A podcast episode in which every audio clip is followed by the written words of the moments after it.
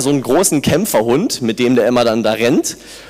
Und er rennt 10 Kilometer in 60 Minuten. Ja, also das ist sportlich und es geht auch so hügelig hoch und runter. Wusste ich ja vorher nicht. Und dann haben wir uns getroffen, da hat er so eine Sportuhr gehabt und hat er sich so warm gemacht. Und ich so, oh, was kommt denn jetzt? Ja, wir müssen 60 Minuten machen. Okay.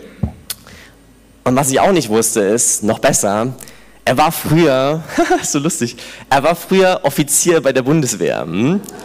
Ja, und das habe ich gespürt. Der hat, mich, der hat mich richtig rangenommen, dass ich auch immer wieder dachte, wie soll ich denn bitte das schaffen? Nach zehn Minuten habe ich mir gedacht, wie soll ich das durchhalten? Das Schöne ist, dass auch der Text, wo wir heute lesen, aus dem Philipperbrief, der hat eine ähnliche Situation. Da beschreibt der Paulus das Bild eines Läufers im Stadion. Das ist die ganze Sprache von dem Text, wo wir heute lesen. Das Bild von einem Läufer, der absolut an sein Limit geht.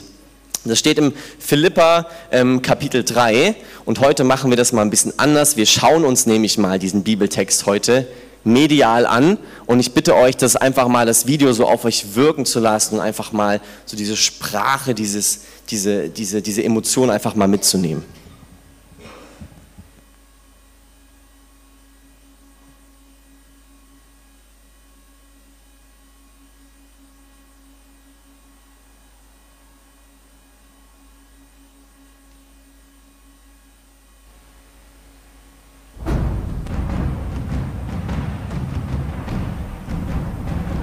Nicht, dass ich es schon ergriffen habe oder schon vollendet bin.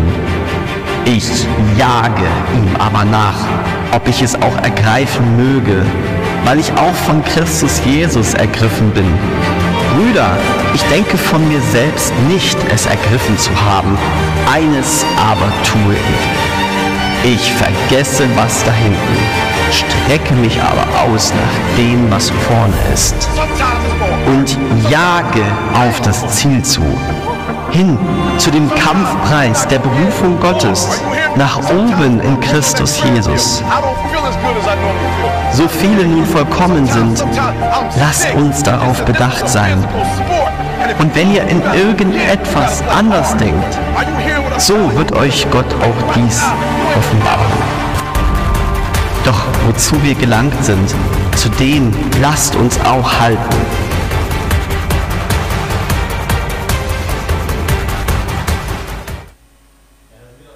alle total motiviert, jetzt unsere Sportsachen auszupacken, oder? Und gleich nach dem Gottesdienst mit in den Ring zu gehen. Nein, noch nicht so viele. Das kommt noch, das kriegen wir noch hin. Ich möchte uns heute drei Hindernisse vorstellen. Wir wollen uns drei Hindernisse anschauen, die uns abhalten, an das Ziel zu kommen. Und wenn wir diese drei Hindernisse anschauen, werden wir auch über das Ziel genauer sprechen. Das erste Hindernis ist die falsche Richtung. Ja, wie soll man ans Ziel kommen, wenn man in die falsche Richtung rennt? Das macht ja gar keinen Sinn. Ich erkläre uns das. Der Paulus schreibt an eine Gemeinde in Philippi. In dieser Gemeinde gibt es ganz unterschiedliche Völker. Da gibt es indoeuropäische Völker, da gibt es Griechen, da gibt es Römer und dementsprechend sind in dieser Gemeinde auch ganz unterschiedliche religiöse Kulte. Da gibt es Leute, die verehren ägyptische Sachen, da gibt es Leute, die verehren Fruchtbarkeitsgötter aus Italien, da gibt es Orgien für griechische Götter, das ist ein, ein Rambazamba dort äh, in dieser Kultur, in dieser Gegend. Und dementsprechend sind diese Begriffe, die hier am Anfang kommen, in dem, in dem ersten Abschnitt, diese Begriffe Vollendung, ergriffen sein, ähm, das, das, das kennen die Leute, weil es Menschen gab, die gesagt haben, hey, wenn du bei unserem Kult mitmachst, dann kannst du Ergriffenheit erleben, dann kannst du Vollendung erleben. Hier erlebst du eine Vollkommenheit. Der Paulus macht hier ganz deutlich, er ist noch nicht am Ziel. Der Paulus sagt, nicht mal er selbst ist schon vollendet. Das steht hier im Vers 12. Nicht, dass ich es schon ergriffen habe oder schon vollendet bin.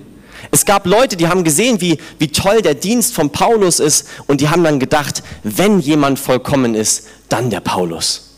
Ja, wenn jemand hier in dieser Gemeinde die ganze Wahrheit entdeckt hat, dann ist es doch bestimmt der Simon Jocham. Der hier so täglich, jede Woche. Bestimmt, also den kannst du vorne hinstellen, da wird es schon funktionieren.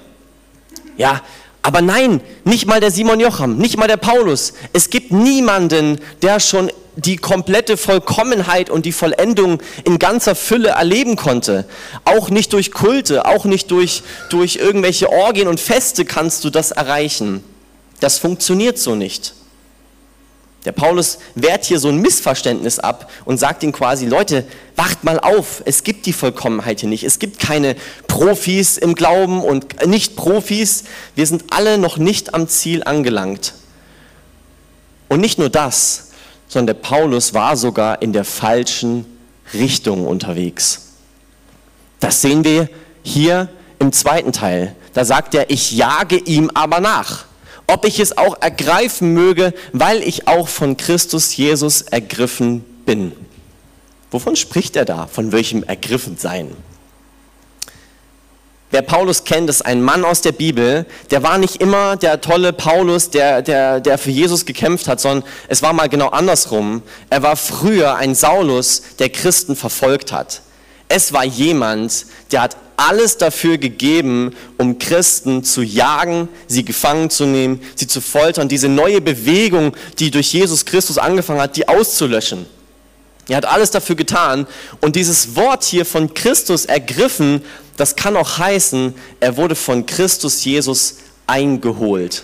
Herr Paulus war auf dem falschen Weg und dann kam Jesus Christus in sein Leben. Das war, das lesen wir auch in der Bibel, die Geschichte, kurz vor Damaskus. Der Paulus war einfach unterwegs, dann ist Jesus ihm begegnet und hat zu ihm gesagt, da hieß er noch Saulus, Saulus, Saulus, warum verfolgst du mich? Jesus ist ihm begegnet. Und Saulus hat gefragt, wer bist du Herr? Darauf hat die Stimme geantwortet, ich bin Jesus, den du verfolgst.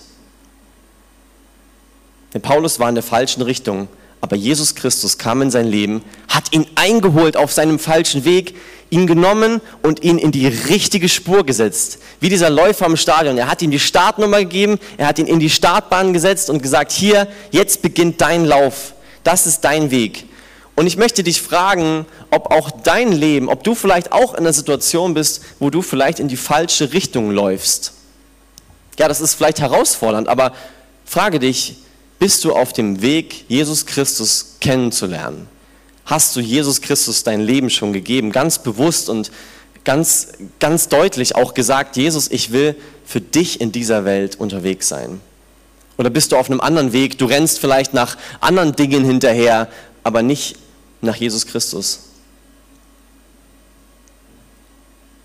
Es kann auch sein, dass du dich zu Jesus bekannt hast, dass du gesagt hast, du willst eigentlich an Jesus glauben, aber du hast dich, im, äh, um im Bild vom Stadion zu bleiben, du hast dich vielleicht dann auf die Tribüne gesetzt.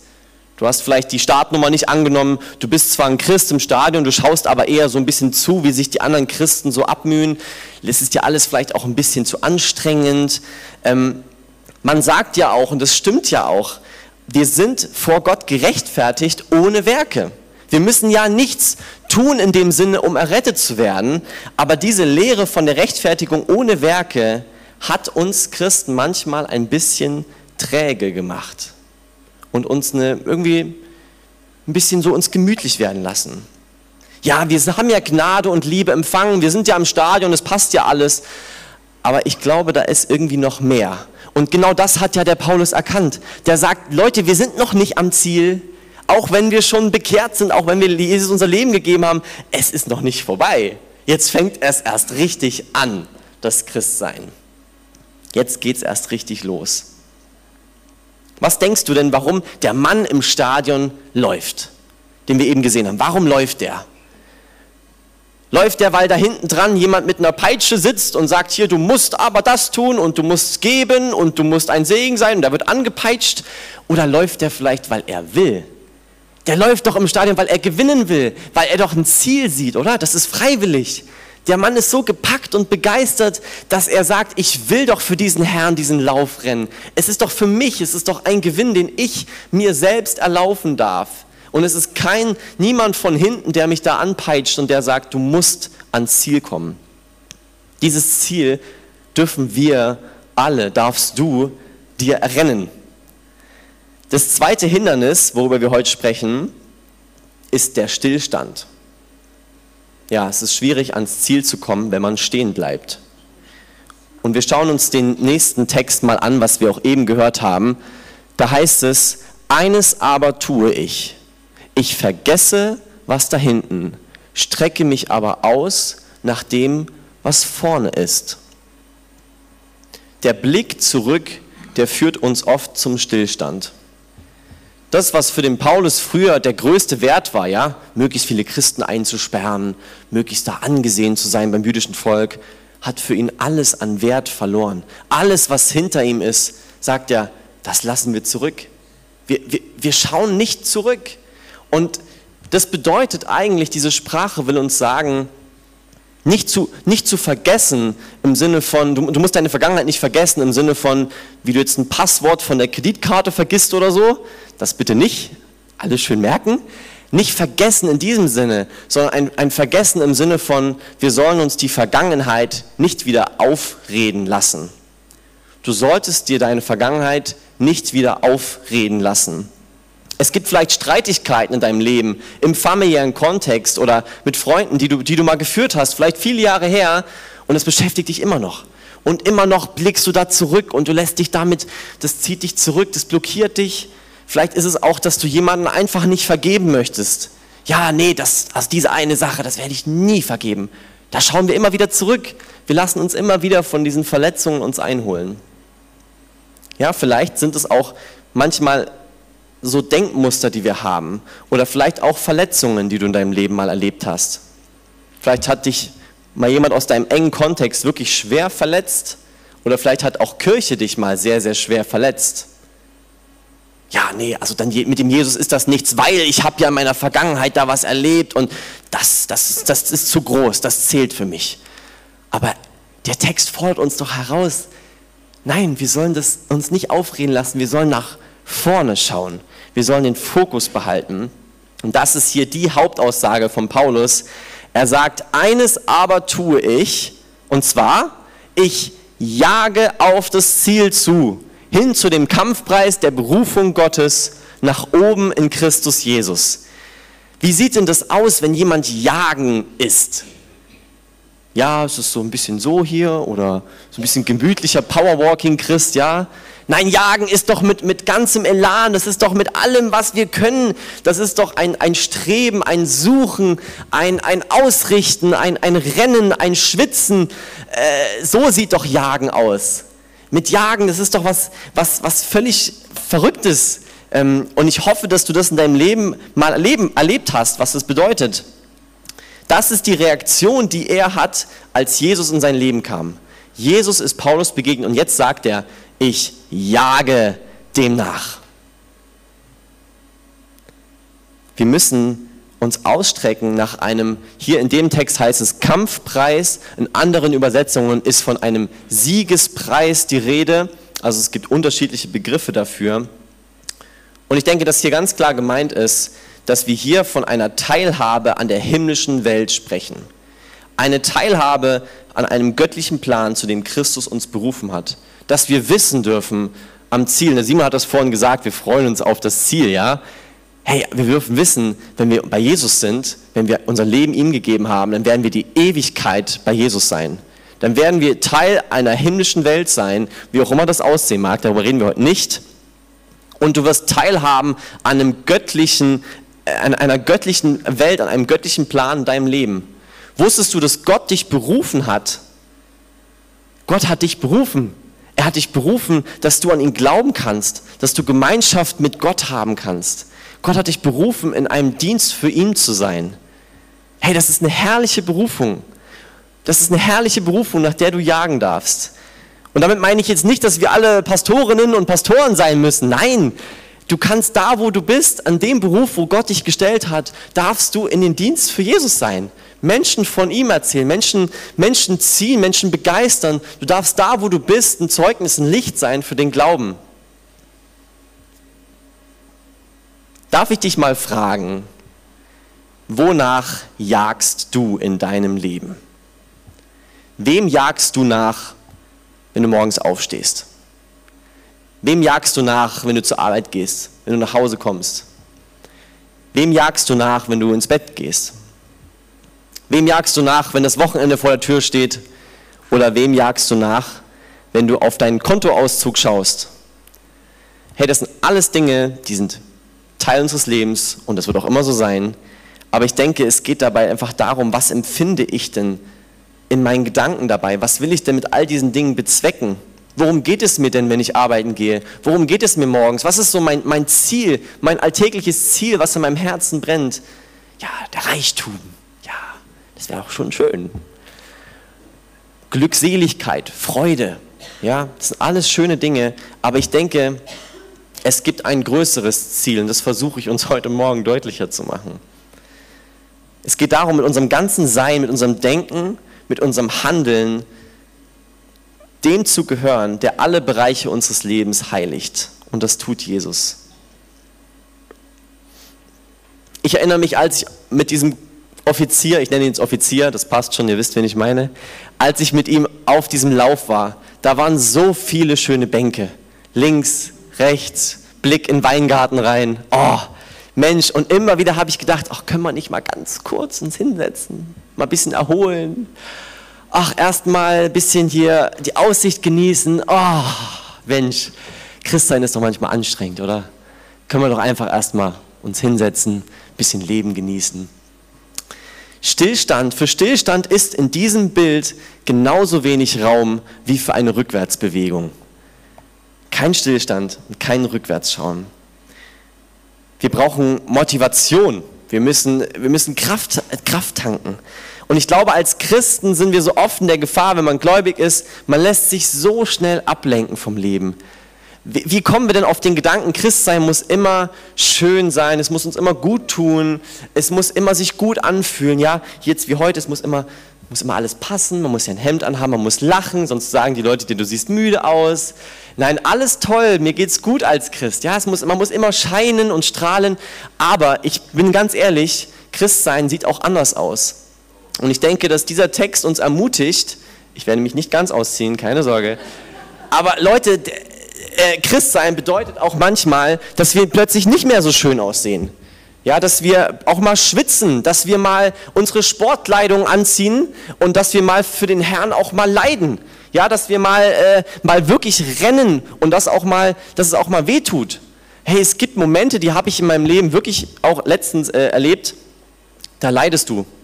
Da leidest du wirklich. Da wird dein Glauben auf die Probe gestellt. Da fängst du an zu schwitzen. Da fragst du dich, Gott, was ist denn das jetzt? Da guckst du auf dein Konto und denkst dir, als ob ich jetzt Geld spende. Niemals, Herr. Mein Konto, wie soll ich das denn machen? Und dann tut's mal weh, ja, und dann fängt man mal an zu schwitzen. Aber ich denke, genau das ist der Moment, wo der Paulus sagt, hey, jage doch, Ringe doch mit Gott. Du darfst auch mal schwitzen als Christ. Du darfst auch mal leiden. Leute dürfen auch mal sehen, wie du kämpfst, wie du, wie du, wie du brennst, wie du, wie du außer Puste bist. Es ist okay. Das will uns der Text hier sagen. Hey, jage danach. Du darfst schwitzen, du darfst auch mal über Verlust klagen, du darfst weinen, du darfst ich habe letztens erst wieder, ich war, war abends auf dem Feld, da habe ich zu Gott geschrien, ja, das ist okay. Du darfst für den Herrn mal wirklich auch leiden. Auch im Gemeindedienst, wenn wir in der Gemeinde sind und, und dienen, das darf auch mal anstrengend sein. Hey, es darf auch mal, du darfst auch mal Sonntag um acht aufstehen, wenn du möchtest und uns hier mithelfen. Ja, du darfst auch mal, mal, es darf auch mal ungemütlich sein. Christsein ist nicht nur, ähm, ja, alles so schön und es muss immer alles toll sein. Aber Christsein, so eine Form von Christsein, führt uns zum Ziel. So ein Christsein hilft uns, uns auszustrecken nach diesem Ziel. Und mein Gebet ist so sehr, dass du und dass ich, dass wir wieder Kraft bekommen. Dass wir heute Morgen, dass du vielleicht ganz neu einfach Motivation und, und, und Energie bekommst, mal dein Sporttrikot anzuziehen, auch in deinem Glaubensleben. Und mal mit Dingen zu ringen, die dich immer wieder runterziehen wollen. Und dann mal zu sagen, ja, dann ist es jetzt ein Krampf, aber dann mache ich heute Abend nicht den Fernseher an, weil es mir schlecht geht, sondern ich nehme jetzt mal die Bibel, auch wenn ich keine Lust drauf habe, weil ich weiß, es tut mir vielleicht gerade einfach mehr gut. Aber es ist nicht immer einfach. Es ist, es ist nicht so, dass man sich denkt, juhu, endlich wieder Bibel lesen immer und äh, ja, endlich wieder im Gottesdienst statt ausschlafen. Es kann auch manchmal anstrengend sein. Unser drittes Hindernis, was wir heute haben, ist der letzte Kilometer. Der letzte Kilometer bei einem Marathon, der ist hart. Der kann dich nochmal so richtig umhauen. Auf dem letzten Kilometer, ich habe mich belesen, sind hier irgendwelche Marathonläufer? Aha, eins, okay. Der Rest geht nachher mit mir 10 Kilometer laufen. Das letzte, der letzte Kilometer, das könntest du jetzt besser sagen, aber die Zuckerreserven sind erschöpft, Fettsäuren werden verbrannt, die Konzentration an Milchsäure im Blut und Muskel steigt und das bedeutet, deine Leistungsfähigkeit sinkt. Du wirst schlapp. Du überhitzt, deine Muskulatur wird hart, die Energie fehlt. Und ich denke, dass genau deswegen der Paulus jetzt hier am Ende nochmal einen ganz spannenden Akzent setzt an diesem Text. Er sagt, und zu allen Vollkommenen sage ich, wir halten kurz an, wir wissen ja jetzt, dass niemand vollkommen ist. Vollkommen zu sein heißt zu verstehen, dass ich unvollkommen bin. Also die, die es immer noch nicht verstanden haben, Leute, wir sind nicht vollkommen. Zu diesen sage ich, wir lesen weiter, lasst uns das bedenken. Doch wenn ihr in irgendeinem Punkt anderer Meinung seid, wird Gott euch auch darüber Klarheit geben. Auf jeden Fall sollen wir festhalten, was wir schon erreicht haben. Er weiß, der Paulus weiß, wie schwer es manchmal ist, als Christ in dieser Welt zu leben. Und ich finde es so schön, wie er plötzlich in diesem Text was verändert und er sagt plötzlich, lasst uns das bedenken. Lasst uns daran festhalten. Und damit meint er doch uns. Du hast doch neben dir Leute sitzen. Du bist doch nicht alleine in diesem Stadion, auch wenn davor nur eine Person gerannt ist. Aber mit deinem Leiden, mit deinem Kämpfen, mit deinem Schweiß bist du nicht alleine. Du hast eine Gemeinde. Und das ist ein Riesending, warum wir Gemeinde überhaupt haben, weil wir gemeinsam laufen, weil wir gemeinsam unterwegs sein dürfen. Und es gab auch mal eine Situation mit diesem Offizier, wo er krank war und dann musste ich alleine rennen. Was denkt ihr, war ich schneller oder war ich langsamer? Schneller natürlich. Nein, Spaß, natürlich nicht. Ich war so viel langsamer, ich habe sogar die Bänke mitgenommen. Ja, weil mich niemand angeschrien hat. Aber wir sehen, wie wichtig es ist, gemeinsam zu laufen. Es kann so viel verändern. Darum haben wir Kleingruppen. Da werden, Leute, werden Dinge einfach auch mal bekannt auf den Tisch gepackt. Du, so sieht es bei mir aus. Da schwitze ich in meinem Glaubensleben. Da kämpfe ich mit meinem Herrn. Ja?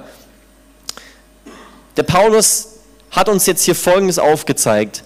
Er hat ihnen hier gezeigt, hey, wir haben schon so viel erlebt zusammen als Gemeinde. Wir haben hier Zeugnisse gehört. Es gibt doch Punkte, wo wir gemeinsam überwunden haben, wo wir gemeinsam, wo Menschen hier im Glauben Dinge überwunden haben. Erinnert euch daran.